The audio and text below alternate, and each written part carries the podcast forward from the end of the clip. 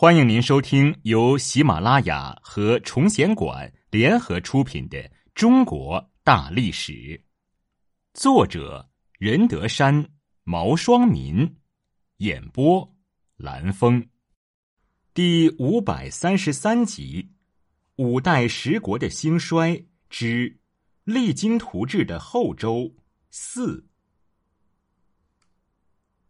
柴荣南征北战。经过一系列的改革，后周的经济实力大为增强，从而为其开展统一全国的战争打下了坚实的基础。刚继位时，柴荣曾立下三十年的宏志，以十年开拓天下，十年养百姓，十年治太平。虽然五年之后他英年早逝，但他的政绩却是非常显著的。柴荣曾经命近臣各撰一篇安边策，征询大家有关统一全国的方略。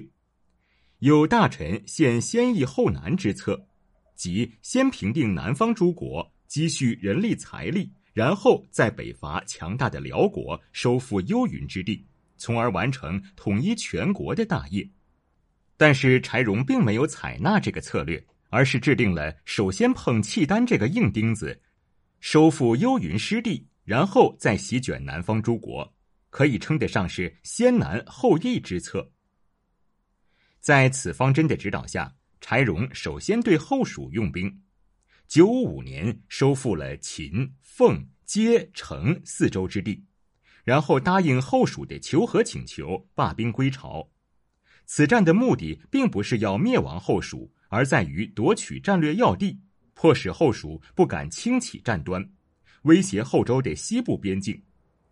接着，柴荣从九五五年冬天开始到九五八年多次亲征南唐，完全占据了淮南十四州，夺取了淮南附属之地。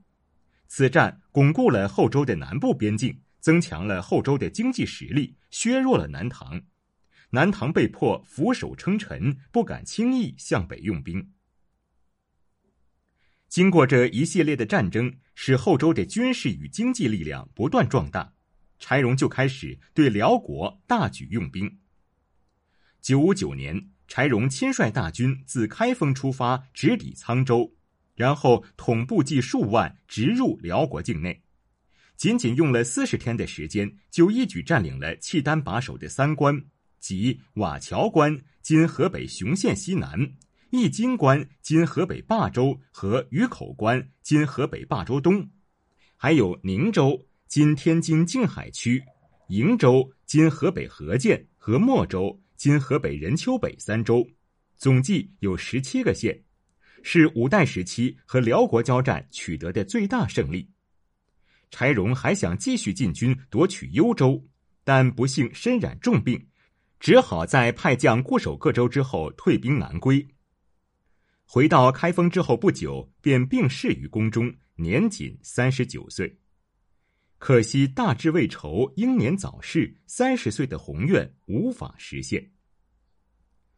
柴荣虽然没有完成统一大业，但其所表现出来的英雄气概和制定的正确策略，却让后人赞叹不已。他暂不贪图富庶的南方地区。利用这一时期辽国因君主昏庸而导致政局混乱之机，毅然北伐，结果取得了巨大的胜利。而后来的赵匡胤则采取了先易后难的策略，没有利用好辽国政局动荡的时机，结果宋朝屡败于辽国，中原政权也无险可守，抵不住游牧民族铁骑的突击，始终处于被动挨打的地位。遗留后患。后周世宗柴荣虽然对国家进行了很有成效的改革，但他的改革以经济为主，政治上却没有多少值得称道的地方。因为对北汉的战争没有取得胜利，柴荣痛感百官无能，因此政事无论大小都由自己亲自决定，百官只能奉命行事而已。当时有官员看到了问题，上书劝谏。请求选拔能够识别人才、为人公正的人做宰相，说国家应该让这些人来治理。而皇帝只要根据群臣的功过给予赏罚即可，这才是为政之本。可柴荣根本听不进去，依然我行我素。在这种情况下，就出现了一系列充满争议的官员，周行逢就是其中一例。周行逢曾任武平节度使，负责武安、靖江等地的军事。周行逢到任之后，矫正前人的弊端，关心民事，全部废除了以前恣意征收的苛捐杂税，严厉惩治祸害百姓的贪官污吏，慎重选择廉洁公正的官吏担任地方官员。他的女婿唐德向他要求小吏的职位，周行逢说：“你的才能胜任不了吏职，我现在私下照顾你还可以。”但是如果你一当官没有一点政绩，我是不敢枉法来宽容你的。那么亲戚之间的情谊也就断绝了。于是送给他耕牛农具，打发他回去了。当时军队的将领大都骄横跋扈，周行逢一律依法惩处，绝不宽容姑息。众人既怨恨又害怕他。有位将领与他的十几个同伙密谋作乱。周行逢了解到情况之后，就设宴把所有将领都请来，在座位上逮捕了谋反的将领，当众数落说：“我穿布衣，吃粗粮，充实国库，正是为了你们这些人。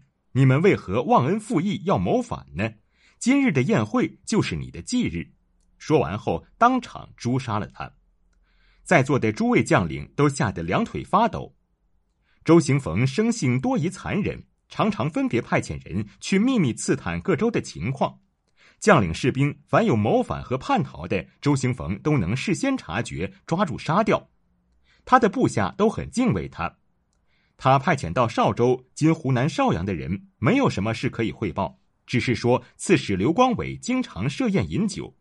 周行逢说他多次聚众饮酒，是想谋反吗？就立即把刘光伟召来杀了。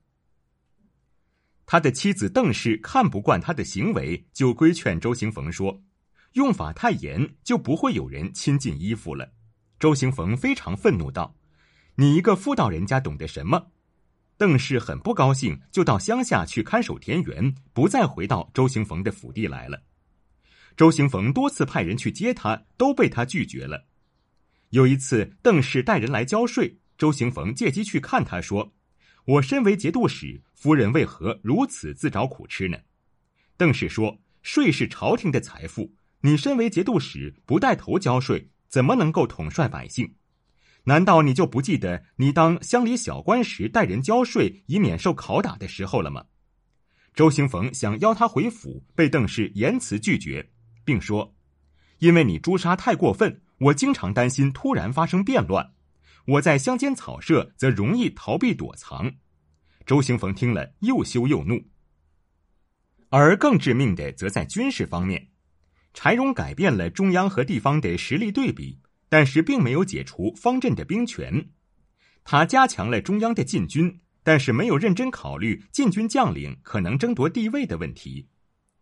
柴荣死时，皇子只有七岁，根本没有控制局势的能力。于是他一手提拔起来的殿前都点检赵匡胤，很快就演出了一场黄袍加身的闹剧，把皇帝的宝座抢去了。